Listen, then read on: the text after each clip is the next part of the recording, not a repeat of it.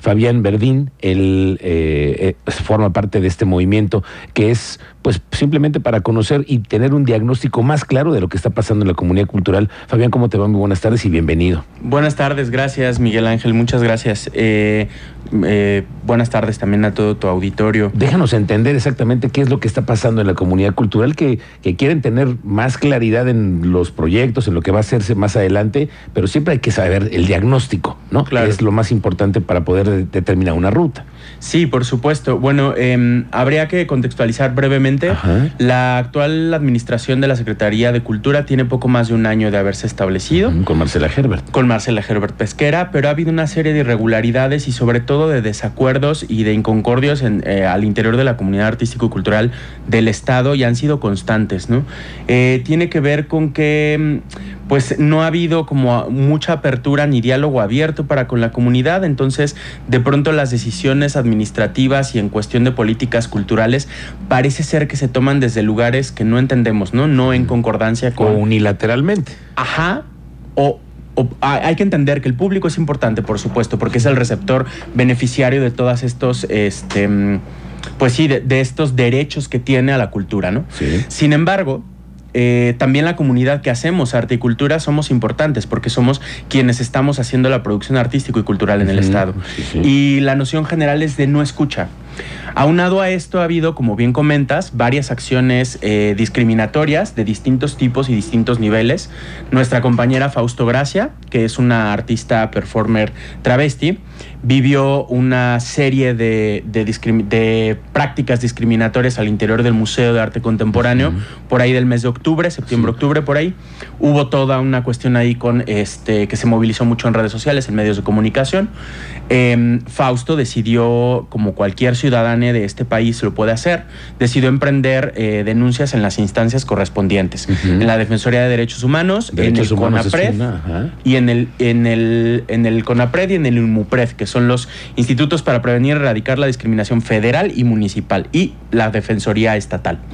Entonces, bueno, a partir de esto se abrió el canal con la secretaria, empezó una serie de negociaciones, eh, gestiones que hicimos un grupo de artistas y gestores, eh, mi compañera Constanza Medina, mi compañera Ariana Ibáñez y mi compañera Fausto Gracia y yo. Ok. Hemos estado en negociaciones con la Secretaría desde el mes de noviembre.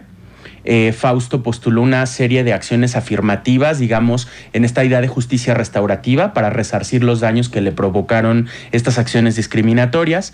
Algunas de ellas tienen que ver con los foros que estamos llevando a cabo. Estas son acciones positivas. Exactamente, Y esos- afirmativas. ok, y estos foros eh, están convocados la comunidad cultural en general de todos lados para que eh, muestren esas expresiones, porque me decías antes de que entráramos al aire, me comentabas de que había habido ya un, un cuestionario en línea para también tener un pre, ¿no? Digamos Así que es. Un, un- un borrador, por así decirlo. Sí, así es. Eh, propusimos los foros porque nos parece, esta es la problemática, ¿no? No había como este diálogo abierto entre la comunidad y la institución y entonces diseñamos eh, un, un mecanismo que nos permitiera establecer este diálogo a partir de estos foros.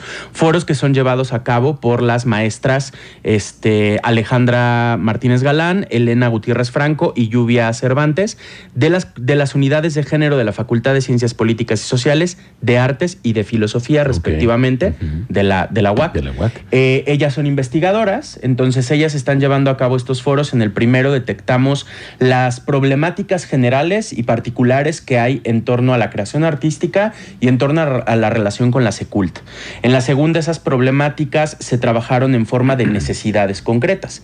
Y ahora en este tercer foro, y en la segunda se lanzó el cuestionario que refieres, que es un cuestionario, a- que, que- que fue un cuestionario abierto en línea eh, para recabar como más información em, de las personas que hacemos articultura en todo el estado. Sí, sí, o que han, han tenido un episodio no grato y ahí también lo pueden relatar y así también tener una constancia, aunque no ha habido a veces la denuncia correspondiente. ¿no? Efectivamente, Es porque que eso pasa mucho, mucho. Exacto. Te quejas y dices, bueno, pero ya lo voy a hacer, ¿no? O ya lo hacemos porque hay que sacar el proyecto. Pero la queja sigue. Sí. Hay un problema que se generó y que se quedó ahí. Así es. Y mucha gente se queda con esa, eh, pues hasta a veces es un trauma, déjame decírtelo, ¿no? Así Claro. que dices, oye, no puede ser, no, no salió mi delante mi proyecto. Sí, por supuesto. Y hay que hablar también de que en muchos casos, incluso personas que trabajan dentro de las instituciones públicas no tienen, no se sienten en la capacidad de denunciar porque puede haber implicaciones. Ah. Obviamente esto no es legal, Sí, sí. pero sabemos que ocurre, ¿no? Sí, es decir, hay este peso de la coerción, este peso como de un montón de, de- de factores, de agentes que están ahí eh, colaborando con esta problemática. Y funcionarios involucrados que a lo mejor están en- eh, secuestrados porque el director dice una cosa, pero tú dices y la presión y al final el evento se tiene que hacer porque se tiene que hacer por allá o por acá. ¿No? Efectivamente. Les, pa- les Entonces, pasa a ustedes eso. Lo que estamos queriendo hacer es, más allá de la queja, pensar en otras maneras posibles. Por eso este proyecto de, de los foros se llama Horizontes Posibles, ¿no?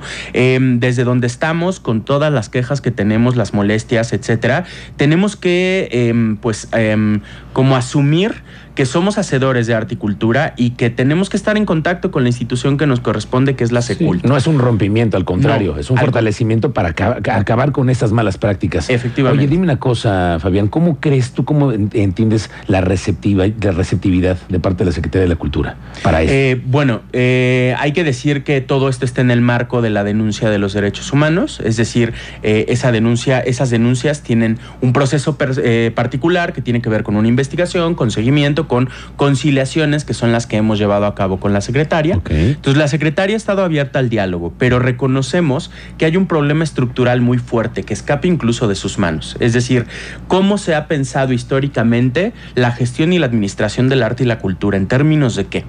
Desde dónde está puesto el plan de trabajo de gobierno del Estado y cómo se compagina con el plan estatal de cultura y qué tanto ello impacta en la realidad que vivimos en las ciudades como Querétaro o cualquier otra del Estado. ¿no? Es decir, eh, creemos que hay huecos ahí, que hay cosas no, eh, que está muy bonito el planteamiento, pero que de pronto para pasar a la práctica hay problemas, ¿no? Entonces, eso es lo que se está develando. Hay ahora. barreras que todavía no brincan los, la cultura local y eso también me- me- lo he escuchado recientemente. Porque mira, yo soy de los que veo y narro aquí y nosotros somos lo que eh, aquí hemos informado de cuántas actividades culturales existen recientemente, ¿no? La política cultural desde la administración pasada ha habido muchos eventos, ¿no? Eh, de diferentes, pero nos, no nos damos cuenta lo que hay detrás de las cortinas, ¿no? Así es. Porque para poder llegar a veces a que te est- estés en la cartelera, tienes que pasar quién sabe por cuántos procesos. Efectivamente, o también en torno a qué se toman decisiones sobre las curadurías de los festivales Eso. o los ejes de trabajo, o no, está planteado en papel, sí. Pero ¿cómo lo vamos a llevar a cabo? ¿no? Con las problemáticas que ahora, a partir de los foros de Horizontes Posibles, se develan muy claramente en, pues, eh, desde la comunidad artística. ¿no? Oye, Fabián, y bueno, independientemente de que la, de la receptividad que tiene la Secretaría de la Cultura, ustedes tienen compromisos que ellos tienen que escuchar.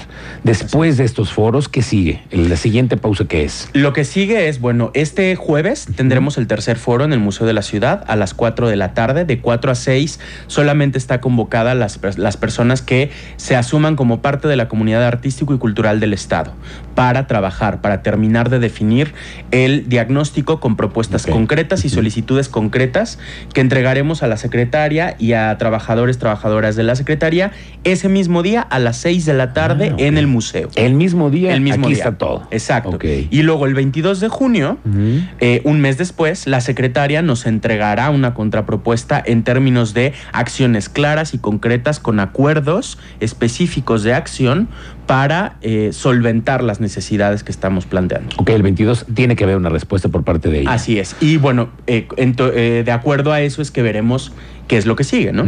Como dicen el gobierno, ¿no? Ellos quieren un gobierno de un siguiente nivel, un Querétaro de un siguiente nivel, necesitamos todos. Y ellos tienen que poner el primer peldaño para poder seguir al, siguiente nivel. Efectivamente. Bueno, Fabián, te agradezco mucho estos minutos para entender un poco lo que está sucediendo en la comunidad cultural. Te agradezco mucho, estaremos muy pendientes de lo que sucede este jueves y de lo que venga además en el compromiso del gobierno, que ese es el 22. que de verdaderamente hay que ponerle mucha atención. Efectivamente, yo nada más invitaría a la gente quien nos esté escuchando de la comunidad artístico y cultural este jueves 18 a las 4 de la tarde en el Museo de la Ciudad para trabajar y público en general a las 6 de la tarde la entrega de nuestro diagnóstico a la Secretaría y luego el jueves 22 de junio la respuesta de la Secretaría a las 4 de la tarde en el Centro de las Artes. Bueno, y después del jueves 22 te invitamos para que vengas y nos, nos digas a ver qué pasó, cómo viste el final de esto. Te agradezco mucho, Fabián Berdín.